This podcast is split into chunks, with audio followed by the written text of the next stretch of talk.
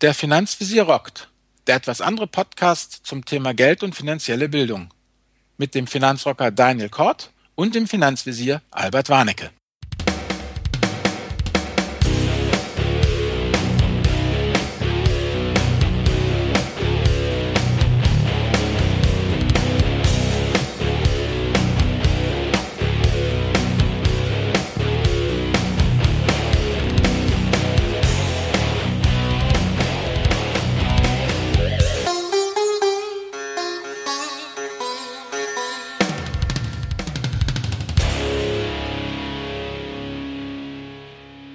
Hallo und herzlich willkommen zu einer neuen Folge des Podcasts der Finanzvisier rockt. Wieder am Start aus Lübeck der Daniel Kort als Finanzrocker. Hallo Daniel. Moin Albert, grüß dich. Ja, hallo. Und mein Name ist ja Albert Warnecke. Ich bin bekannt als der Finanzvisier und heute wollen wir uns um das Thema Anleihen kümmern. Letzter Podcast ging um die Aktie, diesmal um die Anleihe. Und du, Daniel, hast uns ja was mitgebracht vom André Costolani, dem großen alten Mann der Börse zum Thema Aktien versus Anleihen? Ja, das ist ein Zitat, was immer wieder genommen wird, was aber in der Form gar nicht mehr so ganz stimmt. Da wirst du ja gleich nochmal was dazu sagen. Und zwar lautet das Zitat, wer gut schlafen will, kauft Anleihen, wer gut essen will, bevorzugt Aktien. Das hat ja. der Costolani gesagt. War zu seiner Zeit auch bestimmt richtig, aber wir wollen das jetzt ein bisschen zerpflücken in der nächsten guten halben Stunde. Aber bevor wir pflücken, wollen wir erstmal uns bedanken. Hä? Genau, und zwar bei diversen Kommentatoren. Und zwar fange ich mal an mit Smooth83 und er schreibt, ähm, beim Einstieg geholfen. Hi ihr beiden, ihr habt mir beim Einstieg in die Finanzwelt die Augen geöffnet und mich dazu gebracht, mich mit den richtigen Dingen zu beschäftigen. Ihr kaut niemanden etwas vor, entgegen den ach so vielen Beratern, sondern sensibilisiert mit den Meinungen und Erfahrungen dahingehend, dass jeder für sich selbst das Beste daraus machen kann, soll, muss. Weiter so, ich bleibe dran. Ja, Smooth83, vielen Dank für die nette Bewertung. Ja, ich schließe mich an. Ich habe hier was von Zulutoy. Äh, er oder sie schreibt, endlich mal klare Sicht im Personal Finance Bereich. Und dann weiter, ich wollte mich für diesen tollen Podcast bedanken. Ich bin dadurch ruhiger in meiner Buy-and-Hold-Strategie geworden. Danke. Ja, wir sagen auch Danke und das freut mich natürlich besonders. Buy-and-Hold höre ich gern. Genau. Und jetzt habe ich noch etwas aus deiner Generation, Albert. Woodstock 70er nennt er sich der Kommentator. Erfrischend auf dem Weg zur und von der Arbeit. Jetzt habe ich fast alle Folgen durch und freue mich auf neue Episoden. Ich finde euren Podcast unterhaltsam und genau passend für den Arbeitsweg. Vielleicht noch ein wenig die Tonqualität bei der Skype-Schalte verbessern. Dankeschön für eure Zeit. Ja, Woodstock 70er, vielen Dank für die Bewertung und das Thema Tonqualität habe ich endlich gelöst. Das war bei meinem Podcast ja auch ein Problem und ähm, das sollte künftig besser werden. Mit Skype haben wir sowieso ständig unsere Probleme, fällt ab und zu mal aus, aber daran liegt die Qualität nicht in der Regel. Ja, dann lass uns gleich mal loslegen. Jetzt, was ist überhaupt eine Anleihe? Ja, das ist eine gute Frage. Eine, also im Gegensatz zur Aktie, die wir ja beim letzten Mal vorgestellt haben, ist eine Anleihe kein Anteil an einem Unternehmen, sondern man leiht einem Unternehmen oder dem Staat Geld und bekommt dafür einen gewissen, meist fixen Zinssatz geboten. Ah gut, also mit einer Worten ist es eigentlich wie Tagesgeld, oder? Geld gegen Zinsen. Ja, auf dem Papier schon, aber das ist natürlich ähm, doch schon was anderes. Also hier musst du ähm, schon ähm, so ein paar Bedingungen äh, beachten und das musst du beim Tagesgeld eigentlich nicht. Ja, genau, da kommen wir gleich auch noch drauf. Genau, wenn ich jetzt nochmal zusammenfasse sozusagen für dich, wenn du eine Anleihe kaufst, dann hast du ein Recht auf Verzinsung in Höhe des Coupons, also Coupon bedeutet einfach nur äh, die Prozente, die du halt kriegst. Wenn das Ding äh, 2,75 äh, Prozent hat, ist der Coupon eben 2,75 Prozent. Dann hast du das Recht auf eine Rückzahlung zum Nennwert, wenn das Ding ausläuft und wenn das Ding in die Grütze geht, dann, und das glaube ich ist ziemlich wichtig auch, die vorrangige Rückzahlung gegenüber den Aktionären, weil die Anleihe ist ja, wie du es aufgetrieben hast, äh, Daniel, ist ja Fremdkapital. Das ja. heißt, das Fremdkapital wird zuerst zurückgezahlt und die Aktionäre haben eben das haftende Eigenkapital und äh, werden dafür mit einer Dividende Stimm- und Teilhaberechten belohnt, die ich ja als Anleihenanleger eben nicht habe. Du darfst aber auch nicht zur Hauptversammlung und Schnittchen futtern. Nee, genau, das darf ich alles nicht. Ich habe halt eben den Deal Geld gegen Zinsen. Und äh, wie, wie kann ich eine, äh, eine Anleihe kaufen? Das sollten wir vielleicht auch noch mal kurz ansprechen.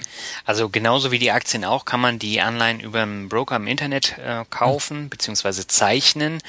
Und da ähm, sollte man in erster Linie dann auch günstige Online-Broker nutzen. Also ähm, da gibt's halt äh, Online-Broker, die haben 14.000, glaube ich, war, war die eine Zahl, die ich da gelesen hatte. 14.000 unterschiedliche Anleihen, die du dort zeichnen kannst. Ja, genau.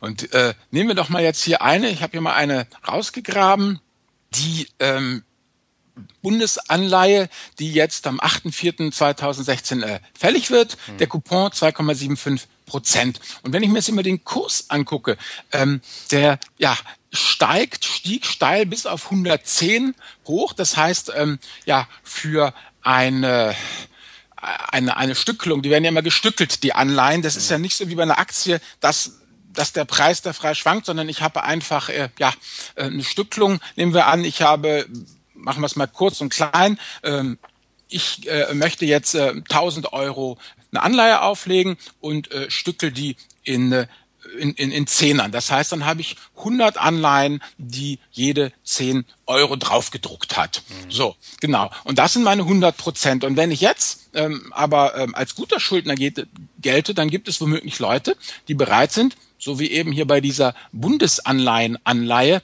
ähm, bis zu 110 Euro dafür zu bezahlen, dass sie, und das ist ja das Entscheidende, ähm, 2,75 Prozent auf 100 Euro bekommen oder eben in meinem Fall auf äh, 10 Euro. Und deshalb äh, ist vielleicht ganz wichtig, dass man, das muss man auch verstehen, das hat mich auch am Anfang ein bisschen verwirrt, ähm, die werden eigentlich eben nicht in Euro oder einer anderen Währung gehandelt, die Anleihen, sondern in Prozent, sozusagen Prozent des Nominalbetrags. Und wenn die, die, die Anleihe begehrt ist, dann sieht man halt im Kurs eben Werte über 100 Prozent, ansonsten unter äh, 100 Prozent. Das ist eigentlich ganz, ganz wichtig, sondern man kauft nicht die Stückzahl, sondern einen bestimmten Nominalbetrag. Also man sagt eben jetzt, ich möchte ähm, zehn Anleihen mit einer Stücklung von äh, 100 haben und die kosten dann eben, ja, entweder 90 Prozent oder 100 Prozent oder 110 Prozent. Und entsprechend bezahlt man den Kurs dann dann in Prozent. Da, da muss man so ein bisschen umdenken bei Anleihen. Mhm. Ich merke das schon. Also, äh, wo du jetzt anfangs gesagt hast, das ist ja ähnlich wie Tagesgeld, beziehungsweise diese rhetorische Frage gestellt hast, ja.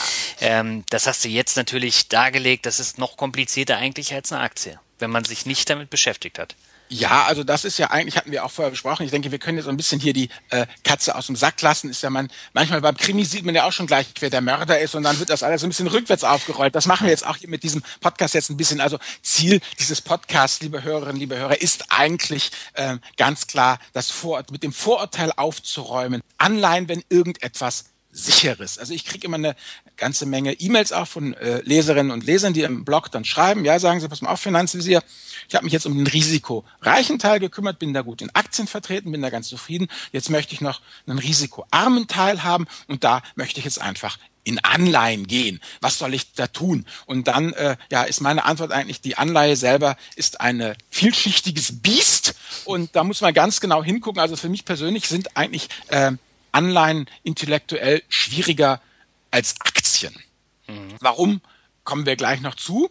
Das ähm, merkt man aber jetzt schon, also finde ich jetzt zumindest. Ja, ja, also die, man muss auf viele Sachen eben äh, achten. Und äh, was äh, mir persönlich ganz wichtig ist, ist, wir hatten ja schon genannt, die haben drei Akteure, Privatleute, Unternehmen, Staaten. Gut, Privatleute äh, geben jetzt keine Anleihen heraus. Das ist ja dann mehr dieses, äh, ja, äh, wie heißt es noch hier, Peer-to-Peer-Lending. Aber Unternehmen und Staat geben halt Geld, geben, begeben halt Anleihen. Und ähm, auch eine Sache, die ich persönlich lernen musste, zum Beispiel, alles mehr oder minder unter 100 Millionen Euro Volumen, ja, mhm. ist Pipifax. Das ist, das würde ich nicht mit der Kneifzange anfassen. Also wenn du dir das einfach mal anguckst, wenn ich vielleicht mal ein paar äh, Beispiele geben darf. Es gibt bei äh, Pfandbriefen zum Beispiel, ja, da gibt es sogenannte Jumbo-Pfandbriefe. Mhm. Und die fangen ab einer Milliarde Euro an.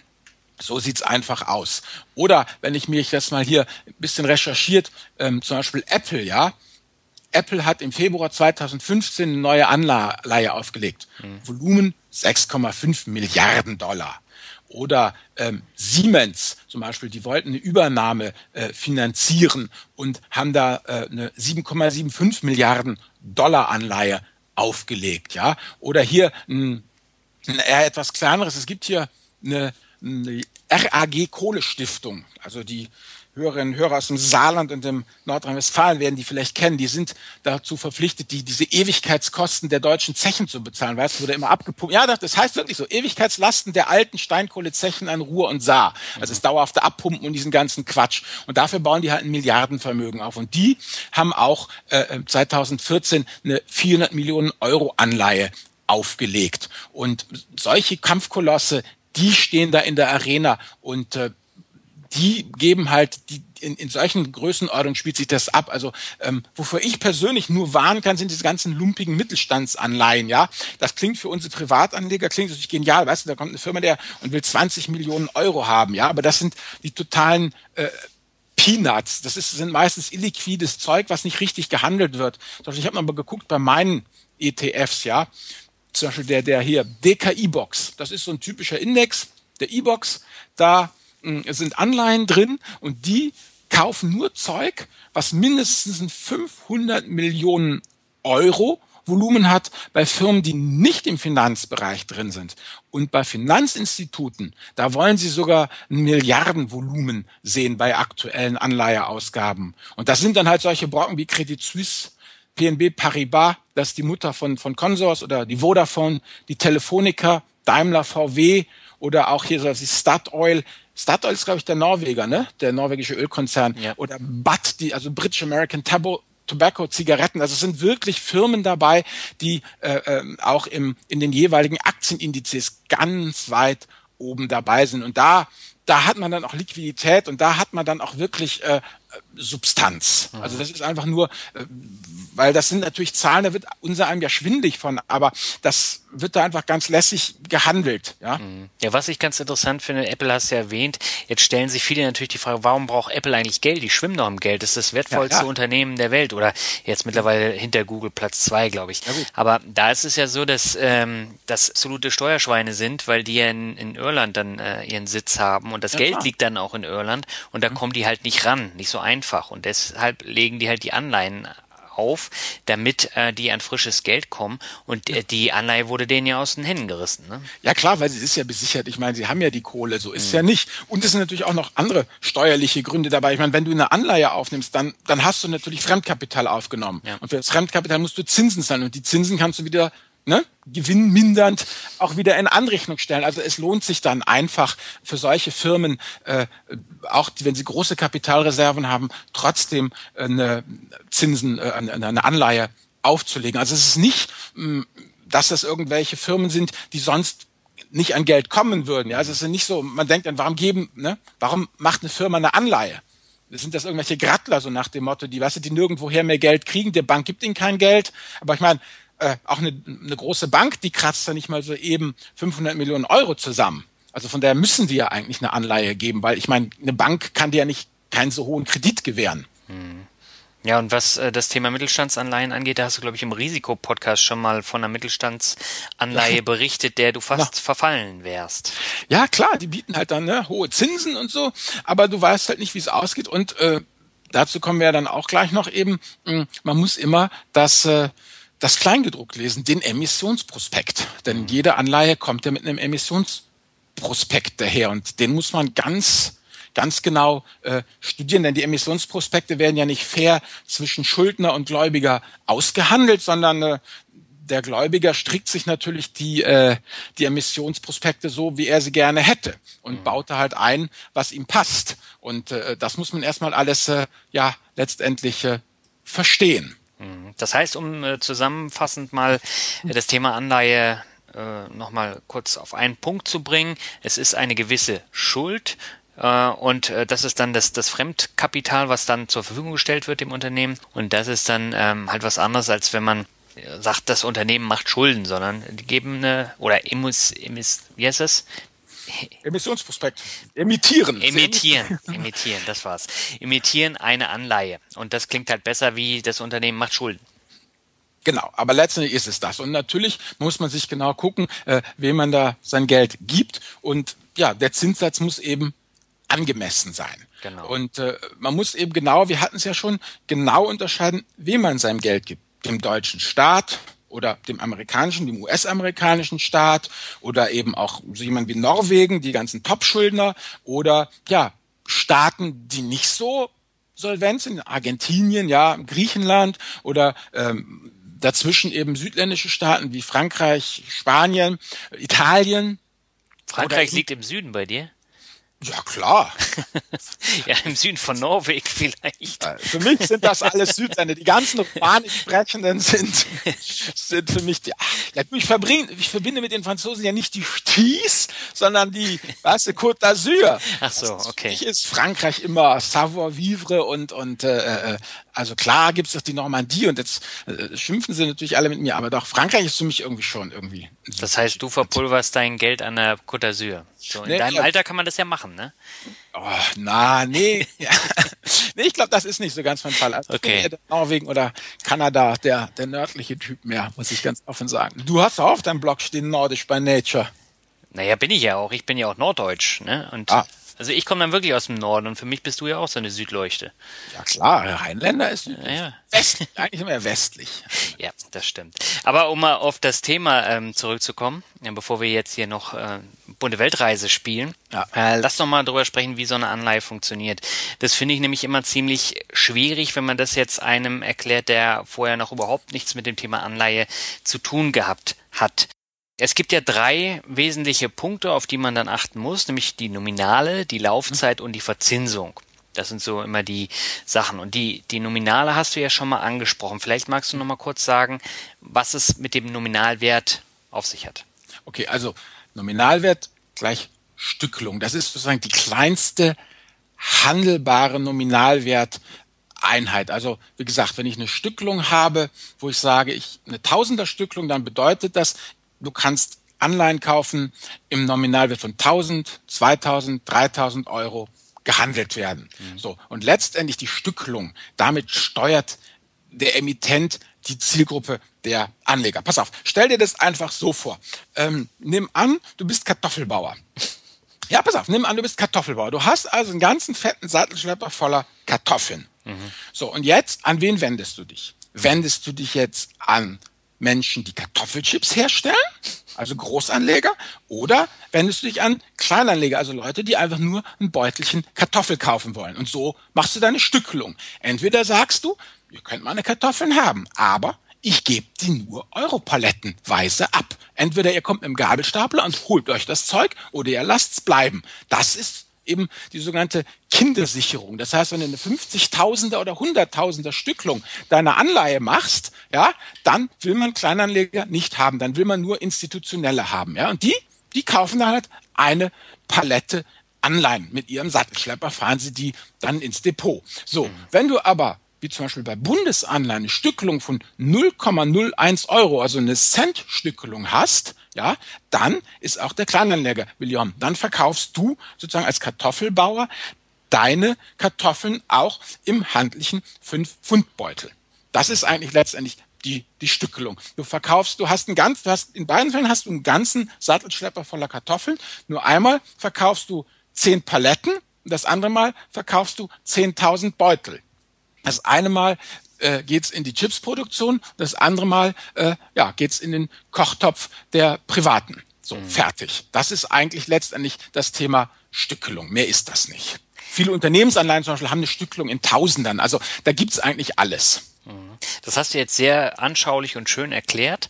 Nur ähm, verkaufen wir ja nichts, sondern ähm, wir geben es denen ja für eine gewisse Zeit, dafür müssen sie Zinsen zahlen. Das heißt, ähm, ich kann die Chips dann letztendlich nicht aufessen, sondern ich muss sie irgendwann dann wieder zurückgeben, mehr oder weniger. Ja, weißt, manche, manches hinkt ein bisschen. Aber ich wollte einfach mal, so, das ist halt dieses eben mit der Stückelung. Ja. Das ist die Nominale. Was wie ist es denn mit der Laufzeit? Ähm, ja. Wie lange kann ich denn eine Anleihe zeichnen? Das musst du in den Emissionsprospekt gucken. Zwischen einem und 30 Jahre, aber auch unendlich. Die Laufzeit festzulegen, äh, obliegt demjenigen, der dein Geld haben will. Also der Schuldner kann in sein Emissionsprospekt reinschreiben, was immer ihm beliebt, wie lange er das Geld haben will. Und du liest es hier durch und sagst, ja, kann ich mir vorstellen. Wobei man natürlich auch sagen muss, dieses Thema Laufzeit ist ja nur dann wichtig, wenn du wirklich bis zur Endfälligkeit halten willst. Mhm. Wenn du eben in liquide, das ist halt wichtig, wenn du in liquide Anleihen äh, äh, investierst, kannst du sie an der Börse jederzeit verkaufen mit Kursauf- oder Kursabschlägen. Man darf so das Kursrisiko, das ist klar. Aber es gibt auch unendlich laufende Dinger. Mhm. Okay, dann gibt's natürlich noch die Verzinsung und die ist natürlich zwischen Unternehmensanleihen und Bundesanleihen oder äh, Länderanleihen äh, komplett unterschiedlich.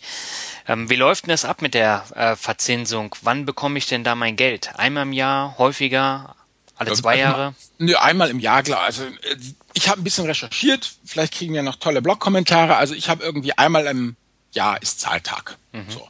so. Und das ist natürlich wichtig beim Kaufen und Verkaufen. Wer der Zwischenkauf, der Verkauf, der muss diese sogenannten Stückzinsen bezahlen. Also pass auf. Nehmen wir an, du hast jetzt ähm, na, besitzt eine Anleihe ähm, zu ähm, ja, mit einer hunderter Stücklung, also 100 Euro, mhm. und bekommst darauf zwei ein Coupon von zwei Prozent. Das bedeutet, mh, hm, heute gekauft und in einem Jahr kriegst du zwei Euro äh, als Zinsen überwiesen. Wenn du das jetzt aber nur ein halbes Jahr hältst, ja, dann mhm. steht dir ja aber anteilig steht dir ja was zu. Ne? Du hast es ein halbes Jahr gehalten, also steht dir ja ein Euro, steht dir ja zu.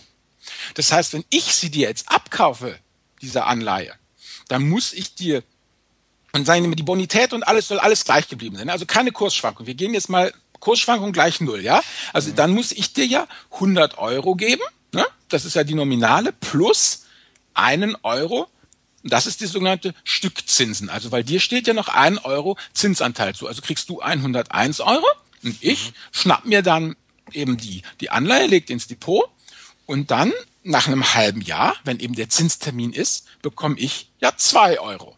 Mhm. Ne? Weil der äh, äh, ähm, äh, heraus, also der Emittent, der Schuldner bezahlt zwei Prozent an den, der zum Zeit, der zum Zeitpunkt die Anleihe hat, der kriegt die zwei Prozent. Mhm. So. Und so ist es ja dann fair geteilt. Ich habe dir nach einem halben Jahr den Euro gegeben, habe damit eben äh, deine, Zins, deine, deine Zinsforderung abgelöst und bekomme dann zwei Euro eben vom äh, Schuldner zurück. Und so ist, so läuft das dann.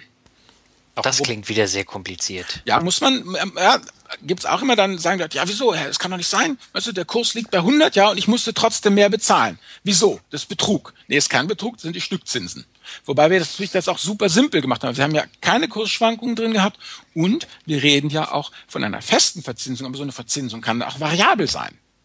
Und da mhm. ist auch ganz wichtig, diese variable Verzinsung, ja, das ist immer, was ich sage, kleingedruckt ist. Die Verzinsung kann total variabel sein. Der äh, der, der äh, Schuldner kann reinschreiben, dass sich die Verzinsung mit dem Stand des Mondes ändert. Ja, das ist im Unbena ja, ehrlich, nein, das ist vertragsrecht. Der kann reinschreiben, was er lustig ist.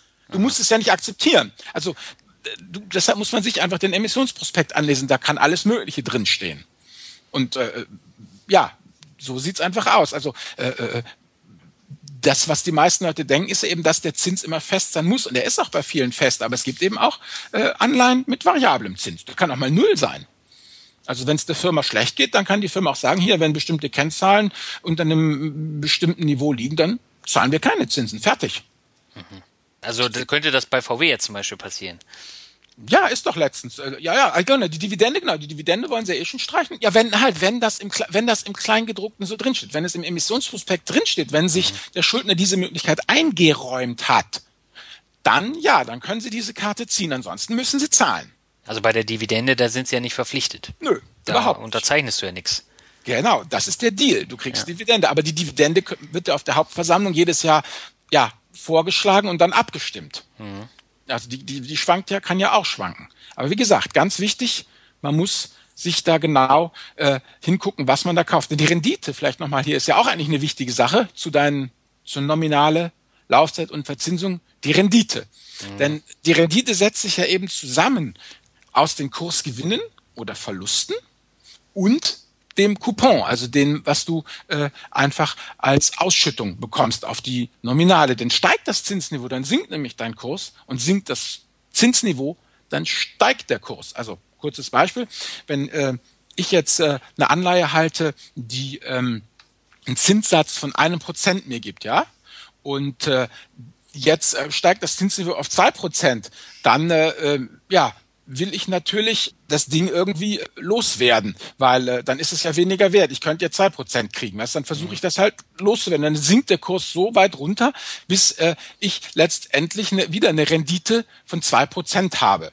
Denn kein Mensch äh, äh, äh ist ja daran interessiert, eine 1% zu halten, wenn er, wenn er eine 2% kriegen will. Und deshalb gibt der Kurs danach. Und so ist die Rendite eben die Kombination aus den Kursen und dem Coupon. Fertig. Also dieses ganz wichtig, dieses, man darf nicht, die Rendite ist nicht der Coupon. Das ist es nur, wenn du zu 100 einkaufst und bis zur Endfälligkeit hältst. Also, also wenn du praktisch eine Anleihe zeichnest, zu 100 kriegst und dann bis zur Endfälligkeit liegen lässt, dann ist deine Rendite gleich der Coupon. Ansonsten kann die irgendwo liegen, auch gerne negativ werden. Okay. Weil, weil wenn wir bei den deutschen Staatsanleihen sind, da sind wir ja teilweise bei negativen Renditen. Ja, wenn mir diese Sicherheit so wichtig ist, ja, dass ich eben bereit bin, 110, 115 Prozent dafür zu zahlen, ja, eine Rendite und ein Coupon von zwei Prozent habe, ja, das kann ja dann nur in die Grütze gehen. Mhm. Du hast jetzt noch einen Punkt bei den Funktionsweisen einer Anleihe und das ist die Duration. Ja. ja das was ist das denn?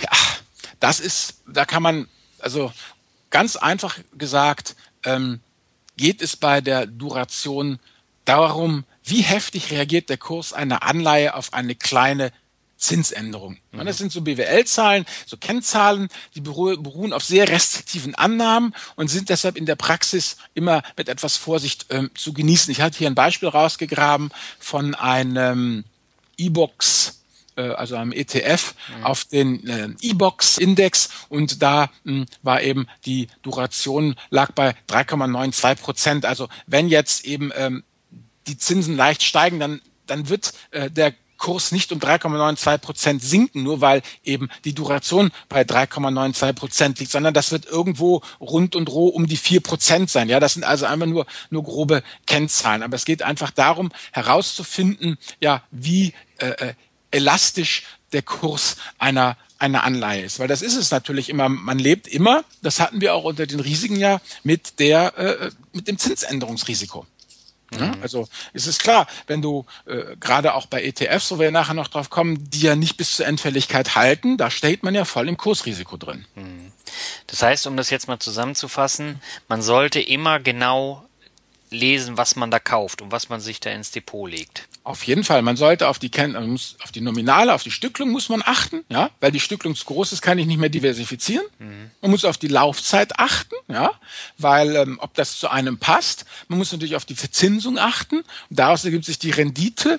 Und die Duration ist eben auch äh, wichtig und interessant, weil man einfach dann sieht, wie heftig der Kurs auf kleine Zinsänderungen hm, reagiert kommt, ist natürlich alles nur dann wichtig, Duration und, und dieses Zeug, wenn man nicht bis zur Endfälligkeit halten will. Wenn man sagt, ich kaufe mir sowieso, ja, ich bemühe mich drum, eine Anleihe zu zeichnen äh, und diese Anleihe dann auch bis zur Endfälligkeit äh, zu halten, dann spielt das halt alles keine, keine Rolle. Aber wenn ich halt an der Börse eine Anleihe erwerbe oder veräußere, dann muss ich mich äh, darum kümmern. Okay. Dann kommen wir jetzt mal zum Punkt Chancen und Risiken. Und bevor wir jetzt nochmal ausführlich auf die Risiken eingehen, würde ich sagen, lass uns nochmal kurz über die Chancen sprechen. Ich habe äh, auch ein bisschen recherchiert, hm. mal nicht beim Friseur, sondern mal im Netz. Ähm, und äh, da habe ich mal geschaut, wie sieht's denn mit den zehnjährigen Staatsanleihen aus? Und da habe ich jetzt eine Tabelle gefunden aus dem Februar 2016, wo man sich so die Staatsanleihen mal anschauen kann. Ganz oben, wen wundert's, Griechenland mit 10,45 Prozent danach ja. Portugal, dann, also Portugal hat 3,37, dann kommen die USA mit 1,77. Deutschland ist relativ weit unten mit 0,23 Prozent. Mhm. Darunter ist Japan mit 0,02 Prozent. Und dann äh, ganz am Ende ist Luxemburg mit minus 0,04 Prozent. Das heißt, du erwirtschaftest weniger als beim Tagesgeld zum Beispiel. Ja, genau, das kann man eigentlich mal so sagen, wenn ich dann hier deine Tabelle zusammenfassen darf. Tagesgeld, brauchbares Tagesgeld bei einer seriösen Bank mit vernünftiger Einlagensicherung mhm. liegt ja bei irgendwo bei 0,85, 0,95 Prozent. Und damit liegen wir letztendlich im Bereich äh, von irischen Staatsanleihen. Die hast du hier mit 0,99 Prozent. Also letztendlich liegt es irgendwie zwischen Irland, Belgien, Frankreich, ne? 0,6 mhm. bis, äh, bis 0,9 Prozent. So diese Range von diesen Staatsanleihen ist da drin. Genau. Und mhm. äh, hier Österreich, Niederlande, Deutschland, klar, Japan, Luxemburg, die rentieren deutlich weniger als Tagesgeld. Ganz glasklare Ansage, klar. Gut. Und Griechenland ist ja wunderbar. Also Griechenland habe ich ja total gerne gesehen, der 10,45 Prozent. Das ist natürlich Wasser auf meine Mühlen. Ne? Ja, es ist, man, man kann da toll was erwirtschaften, so ist nicht. Aber man muss äh, man darf da nicht sagen, das ist der risikoarme Teil meines Depots, ja? ja? Also, sondern da muss man einfach sagen, hier, das ist eine interessante Geschichte, das interessiert mich, das recherchiere ich. Da muss man natürlich auch gucken, diese Griechenland-Anleihen, ja, sind die eigentlich in Euro oder sind die in Dollar oder was hat der Grieche da noch dran gekoppelt, ja, an, am Emissionsprospekt? Und dann kann man dann natürlich zugreifen, klar. Aber dann darf man sich jetzt nicht, das ist nicht hier, wie hieß es früher immer hier, es sind keine Witwen- und Waisenpapiere. Nee, definitiv nicht. Und wenn wir jetzt hier von Chancen sprechen, ich finde es ja so ein bisschen äh, sarkastisch, weil das sind nur bei Griechenland Chancen, Portugal vielleicht auch noch, aber danach ist es doch eigentlich ein Witz. Ja, Gerade wenn ich mich da um alles kümmern muss. Ja, aber dann, wenn du Chancen willst, dann musst du eben in die Mittelstandsanleihen gehen, in die Junkbonds Bonds gehen oder eben in die hier zu den äh, Tieren meine Tiere. Also ich meine, wir haben ja bis jetzt ja nur von, von Senior-Anleihen gesprochen, also ja. erstrangige Anleihen, äh, wo man im Pleitefall ganz, ganz weit vorne steht in mhm. der Reihe der Gläubiger. Aber dann gibt's ja noch ähm, Tier, also dieses englische Wort für, für Stufe, diese Nachranganleihen. Also wird ja T-I-I-R geschrieben, also Tiere meine Tiere. Und da gibt's halt auch ganz verschiedene Tire, Tire 1, Upper Tire 2, Lower Tire 2, Tire 3, 3 Anleihen. Und, und da ist dann immer die Frage, wo werden dann Zinszahlungen noch geleistet, wann darf gekündigt werden, ja. Manchmal dürfen die Dinge ja auch blitzgekündigt werden, sozusagen. Aber wenn bestimmte Sachen passieren, bestimmte Ereignisse eintreten, dann ähm, darf ähm, der äh, Emittent die, äh, äh die Kündigungskarte ziehen und sagen und tschüss, ja. Mhm. Oder mein absoluter, also mein absolutes Lieblingsteilchen ist ja die Wandelanleihe, der Werwolf unter den Anleihen, der Gestaltwandeler. Ja, pass auf, da kriegst du ja erstmal, also wenn es gut läuft, bösartig und polemisch und total überspitzt gesagt, eine Wandelanleihe geht so, wenn es gut geht im Laden, ja, mhm. dann speisen sie sich mit Zinsen ab. Und wenn das Ding in die Grütze geht, dann drücken sie dir die Aktie aufs Auge, weil dann brauchen sie Eigenkapital. Weil die Wandelanleihe ist nämlich eine total coole Form, wenn, wenn ich, wenn ich dir, äh, wenn, wenn, wenn du mir Geld gibst, Daniel, ja, für meine mhm. Firma, dann ist es ja Fremdkapital und dann, gerade bei Banken ist das sehr wichtig, muss ich einen bestimmten Eigenkapitalanteil halten, ja. Ähm, und wenn ich dann einfach feststelle, dass ich schlecht gewirtschaftet habe, ja, dann sage ich so, mein lieber Herr Kort, und jetzt werden Sie mein Aktionär. Jetzt verwandle ich dich mitgegangen, mitgefangen, mitgehangen in einen Aktionär, also in einen haftenden Anteilseigner in Eigenkapital, ja. Mhm. Und damit habe ich meine Quote erreicht, bin fein raus und du musst halt sehen, was du jetzt mit dieser taumelnden Aktie anfängst. Aber so. du hast da natürlich auch Chancen, ne? Ja, aber die Chancen, ja gut, wenn der Laden wieder hochgeht, ja, ja, eben. kannst du hoffen, dass deine Aktien dann auch wieder nach oben gehen. Aber wie gesagt, da gibt es natürlich auch diese Wandelprämie und das ist alles ziemlich tricky und das muss man sich also ganz genau äh, eben angucken, weil, wie gesagt, als Inhaber einer Wandelanleihe gehörst du eben einer, einer niedrigeren Gläubigerkaste an. In dem Fall eines Bankrotts, ne, dauert es halt, bis du Kohle siehst. Also da muss man sich als, als, ähm, äh, äh das ist dieses Kastenwesen der äh, Anleihe. Da muss man sich als Käufer einer Anleihe schon drüber klar werden, wo, in welcher Kaste befinde ich denn? Ja, bin ich ein Paria oder ein Brahmane? Ich komme mir jetzt schon vor wie äh, beim bunten äh, Zauberabend mit den Heavy Metal Vampiren Powerwolf und äh, Twilight. Äh. Ja, ja, aber ich sag's dir, die Anleihe, ich sag's dir, also, um es mal auf den Punkt zu bringen, wo du gerade immer sagst, die Anleihe ist ein Produkt für Menschen, die gerne lesen. Super. Ich merke das schon. Ja, also wie gesagt, es ist, ist ein tolles Produkt, ja, aber man darf es nicht und jetzt nochmal zurück zum guten Herrn Costellani und meiner rhetorischen Frage. Es ist ein tolles Produkt, das man aber nicht mit Tagesgeld gleichsetzen kann. Ja, also diese Gleichung Risiko ist gleich Aktie, Risikoarm ist gleich Anleihe. Das geht nicht auf. Nee, und du hast ja auch noch mehrere Risiken, die hast du jetzt zwischendurch immer mal wieder erwähnt. Also wir haben Emittentenrisiko, Klar. wir haben Kursrisiko, wir haben Währungsrisiko und ein Liquiditätsrisiko. Ja, gut, das sind mir die, die allerliebsten. Die dann fragen, ob sie jetzt, momentan scheint die norwegische Krone total en vogue zu sein. Eine Anleihe in norwegischen Kronen. Der große Burner. Da habe ich ja, gut, dann habe ich eine Anleihe und dann wird ja gesagt, ja, Norwegen eine super Sache und hält Bomben fest und der Staatsfonds und das Öl und tralala, ja. Und äh, ja, wer weiß das denn schon? Dann hast du eben genau noch, weißt du, dieses, dieses äh, Kursrisiko dabei. Ich bezahle hier mit Euronen, nicht mit Kronen. Und da, das muss man, ja, das darf man sich aber nicht äh, äh, äh, vergessen. Erinnerst du dich noch hier, wo die Schweizer auf einmal zusammengebrochen sind und gesagt haben, komm, scheiß drauf, ja, wir lassen den Kurs jetzt frei floaten, wie der dann auf einmal hochgeschossen ist, der Franken gegenüber dem Euro? Ja, das war eine Katastrophe. Ja, und dann, ja, weißt du, dann, klar, ködern sie dich dann mit fetten Renditen. Das ist ja gerade auch oft bei diesen Auslandsanleihen hier nimm eine argentinische Anleihe, ja? Was haben die Argentinier eigentlich für eine Währung? Habe ich jetzt schlecht recherchiert, weiß ich gar nicht. Na, jedenfalls, Pesos, ja, oder? Pesos, ja, Pesos. Ja. Also ja, dann kriegst du eine, eine Peso-Anleihe, super Sache, ja, 25 Prozent, aber dann, wenn der Kurs dann amok läuft, dann der, der, der Wechselkurs, dann ja, stehst du dumm da. Also das muss man sich wirklich ganz genau angucken, was man da so treibt. Ja, äh, definitiv. Also das was haben wir jetzt hier noch? Jetzt kommen wir zum Hauptfazit, ähm, würde ja. ich sagen. Ähm, wenn wir das mal zusammenfassen, also ich habe es jetzt, glaube ich, schon mehrfach gesagt, Anleihen sind nicht so einfach wie gedacht, sondern da steckt ganz schön was hinter. Du hast mich jetzt auch äh, wirklich äh, davon überzeugt, ähm, weil ich bin ja nicht so der Anleihenkäufer. Ich habe ehrlich gesagt auch keine Lust mehr, jetzt Anleihen ins Depot zu legen. In der reinen Form, aber in ETF-Form habe ich natürlich Anleihen, weil das wesentlich einfacher ist für mich. Mhm. Ja, aber da ist jetzt natürlich die große Frage jetzt, die ich gern ketzerisch hier unseren Hörerinnen und Hörern an den Kopf werfen möchte. Vielleicht sind doch Tagesgeld und eine Festgeldleiter, also Tagesgeld und eine Festgeldleiter doch einfacher und vor allem auch renditeträchtiger. Wenn ich jetzt mal hier zusammenfasse, mhm. was du ja recherchiert hast, was ich recherchiert habe, so eine kleine Renditeleiter. Ich habe jetzt einmal ein paar ETFs genommen, haben wir zusammen recherchiert.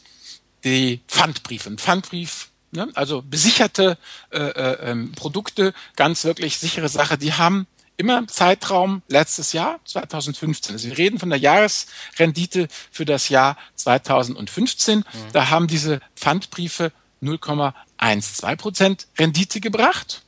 Ein ETF auf reine deutsche Staatsanleihen 0,39 Prozent Rendite. Wenn ich mir jetzt ein ähm, ETF reinlege für europäische Staatsanleihen. Also europäische Staatsanleihen bedeutet, wenn man sich das mal anguckt, da ist jede Menge Griechenland, Spanien, Frankreich, Belgien, natürlich auch Deutschland mit dabei, ähm, die eine Laufzeit zwischen anderthalb und zweieinhalb Jahre haben.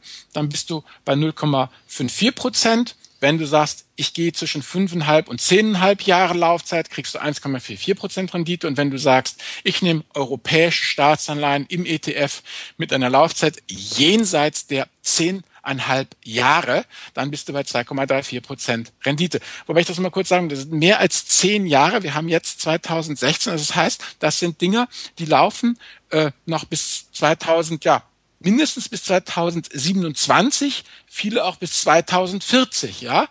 Also wenn solche Dinge dir ins Depot legst, dann kriegst du dafür 2,34 Prozent Rendite. Und wenn man das mal vergleicht mit Tagesgeld, 0,95, 0,85 Prozent bei MoneyU, Rabo direkt bei irgendeinem ne, einem Holländer, die haben ja auch eine gescheite Einlagensicherung und gut ist, da bist du voll dabei. Und da hast du ne, keine Kosten, keinen Stress, das läuft, ist total kostenfrei und simpel einzurichten. Also ich persönlich würde sagen, wenn es um das Thema risikoarm geht, also wenn ich gerne den risikoarmen Teil meines Depots äh, äh, anlegen möchte, dann würde ich persönlich aktuell in der Situation doch ehrlich eher zu Tagesgeld oder Festgeld raten und gar nicht so sehr zu äh, Anleihen, ja, dann sollte man eher sich ja einen, einen, einen Junkbond ähm, ETF reinlegen mit irgendwelchen High Yield Geschichten. Ja, ja, das ist ja okay, dass man sagt, ich nehme einen Aktienanteil und shifte den in, in den Bereich rüber, ja, das ist doch ganz wunderbar. Mhm. Und vor allem ist es halt auch ganz ehrlich, es ist ja operativ einfacher. Ich meine, so ein Tagesgeldkonto ist ja wirklich zackig eröffnet. Da muss ich kein Kleingedrucktes lesen, mehr oder minder ist ja alles komplett durchreguliert und dann tacker ich mein Geld aufs Tagesgeldkonto und gut ist die Laube. Mhm. Also ich habe ja jetzt äh, auch einen Artikel geschrieben über meinen Finanz Setup äh, zum ja. Thema Tagesgeld. Ich hab, bin ja auch bei MoneyU und ähm, also mit dem Zinssatz und den Möglichkeiten, die ich da habe, also ich kann ja da Sparziele festlegen, dann habe ich fünf Unterkonten, kann ich äh, meinetwegen mein Auto besparen, äh, meinen Traumurlaub und dann überweise ich da immer Geld, kriege ein bisschen was und muss da nicht irgendwelche Gebrauchsanleitungen lesen von ja. Anleihen. Ja, solange du, wie gesagt, äh, über, über die Inflation rüberkommst, dann ist es ja okay.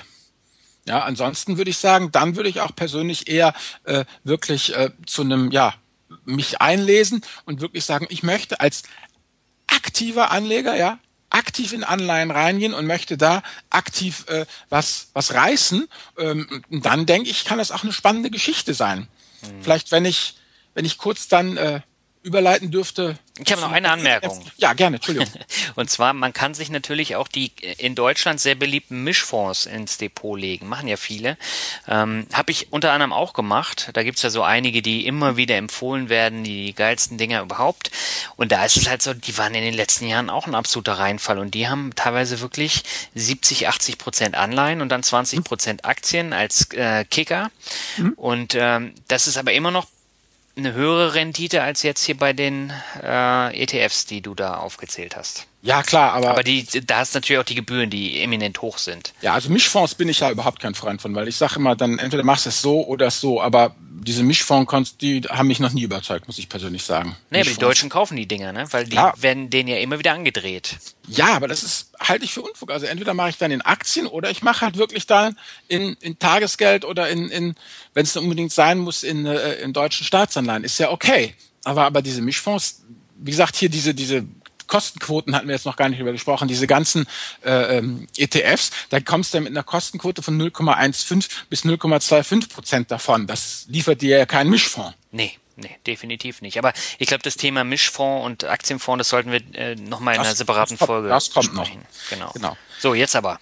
Genau, wir hätten ja gesagt, wenn aktiv, ne, wenn Anleihe, dann aktiv. Und ich habe hier ein wunderbares äh, Buch, das heißt Renditeperlen aus dem Scherbenhaufen.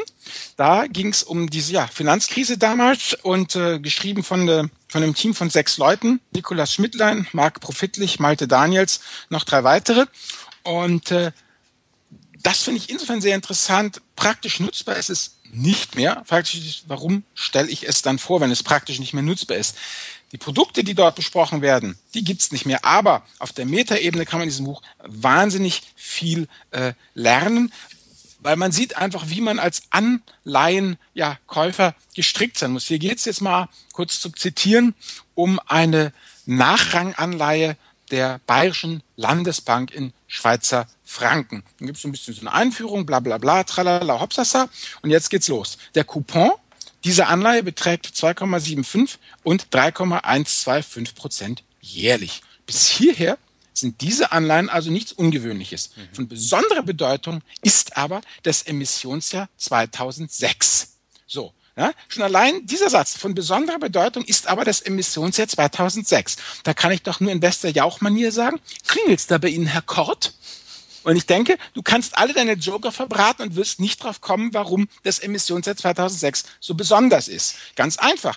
Und das zeichnet eben jetzt den Anleihekäufer aus. Diese Jungs wühlen und buddeln und haben eben herausgefunden, dass es eben bei Landesbanken bis 2005 eine deutsche Besonderheit gab, die sogenannte Gewährträgerhaftung. Was letztendlich bedeutet, egal was die Bayern LB macht, ja, das Bundesland, also du und ich als Steuerzahler, stehen dafür gerade. Damit ist das Ding bombensicher. Und damit kann man es einfach kaufen, egal wo der Kurs steht. Und so schreiben sie dann eben, konnte man sich also das Ding geschmackvoll ins Depot legen und konnte da irgendwie schmackige äh, 35 bis 40 Prozent Ertrag kommen. Aber nur, wenn man halt diese Nicklichkeiten weiß oder was anderes, ja. Kapitel 8 geht los, heißt Mutterschutz, Genussscheine mit Beherrschungsvertrag. Ja, allein Genussschein, Beherrschungsvertrag muss man wissen. Da geht es letztlich darum, dass ähm, wenn es eine Mutter- und eine Tochtergesellschaft gibt und die Muttergesellschaft die Tochtergesellschaft eben beherrscht, in dem Sinne, dass die Tochter sämtliche Gewinne an die Mutter abzuführen hat. Dann bedeutet das aber umgekehrt,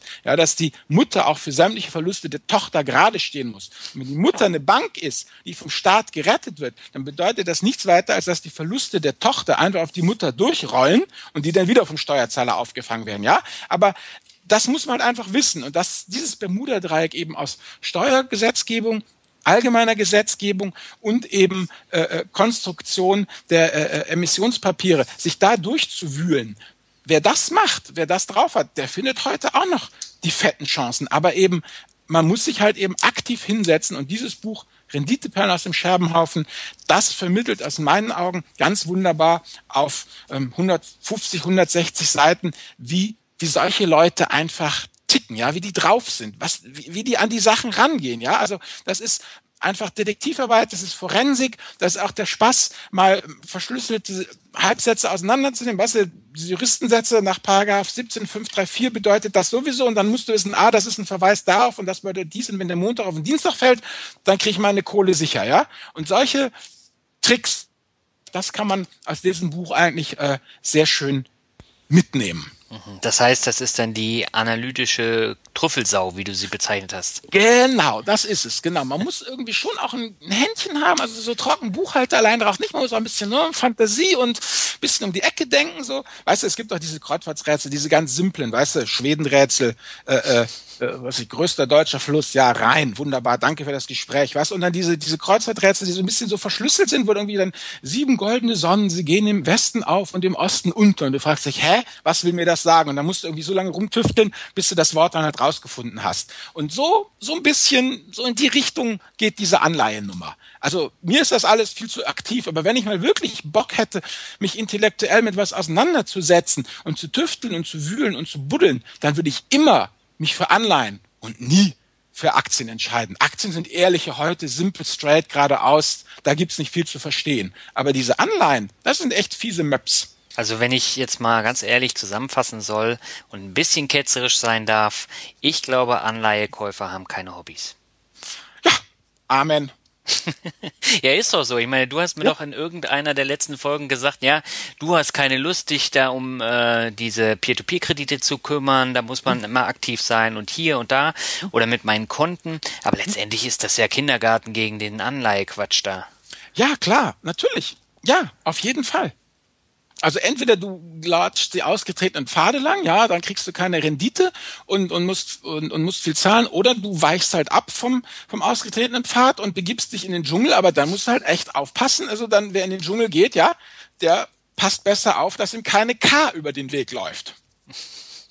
Das heißt, ähm, Anleihen sind wie Aktien auch oder wie auch Immobilien nur was für aktive Anleger. Ja, denke ich, auf jeden Fall. Alle anderen sollten einfach Tagesgeld und Festgeld nehmen und komm, lass gut sein. Und Aktien. Und Aktien. Ja, im ETF, fertig, klar. Wie gesagt, und was ich. Das sagst du. Im ETF. Muss man ja, nicht. Muss man nicht, nein. nein. Also, wer möchte, macht's wie der Finanzrocker und geht in Einzelwerte, auf jeden Fall. Aber was ich unbedingt auch noch mitgeben möchte, wenn Anleihe, wenn es denn Anleihen sein muss, dann wirklich auch darauf achten, dass das Ding liquide ist und dass man es auch wieder los wird. Es sei denn, man will es wirklich bis zur Endfälligkeit behalten. Sehr schönes Schlusswort.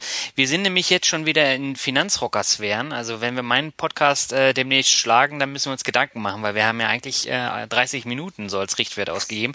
Jetzt sind wir schon bei über 45. Aber du hast ja ein schönes Schlusswort gesagt. Oder möchtest du noch irgendwas abschließend sagen? Nö, außer Tschüss fällt mir nichts mehr ein. Ja, dann sage ich auch mal Tschüss und äh, ich bin froh, dass wir die Anleihefolge so gut gemeistert haben und ich weiß, ich möchte mich nicht damit beschäftigen. Dann lieber noch zwei, drei Konten eröffnen.